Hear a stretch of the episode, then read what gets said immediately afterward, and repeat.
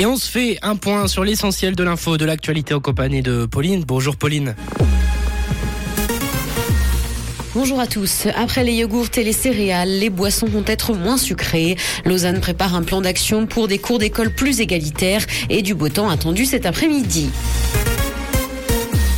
Après les yogourts et les céréales, les boissons vont être moins sucrées. Des entreprises dont Coca-Cola se sont engagées à réduire la teneur en sucre des sodas et ce dans une déclaration signée en compagnie d'Alain Berset qui a salué la voie volontairement choisie. D'ici 2024, la teneur en sucre de ces boissons devra être réduite de 10%. Du côté de la teneur en sel des produits, il y a en revanche de la résistance.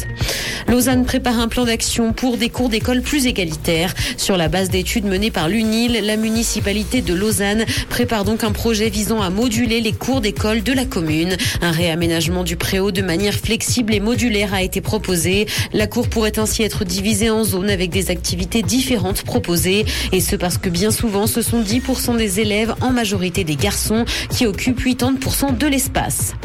À Genève, l'Union populaire lance une initiative pour la gratuité des places en crèche. Elle souhaite obliger les politiques à renforcer le dispositif d'accueil afin de répondre à la demande. Ces places seraient d'ailleurs financées par une hausse de la contribution patronale de 0,07 à 0,5% de la masse salariale. Dans le canton, il manque actuellement 4 à 5 000 places en crèche.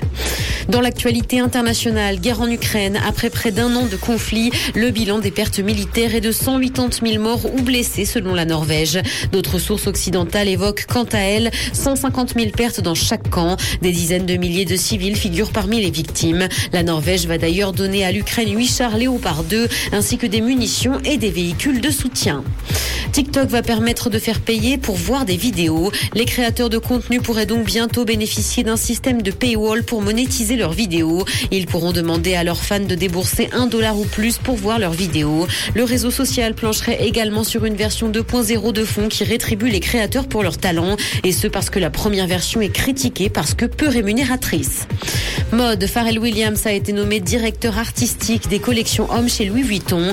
Il succède ainsi à Virgil Abloh, décédé en novembre 2021. Sa première collection sera d'ailleurs dévoilée en juin prochain lors de la Fashion Week à Paris. L'artiste avait d'ailleurs déjà collaboré avec la marque en 2004 et 2008. Elle s'est dite très heureuse qu'il fasse son retour. Le ciel sera dégagé cet après-midi et le soleil va briller. Côté température, le mercure affichera 12 degrés à Nyon et Yverdon, ainsi que 13 à Lausanne et Montreux. Bon après-midi à tous sur Rouge. C'était la météo, c'est Rouge.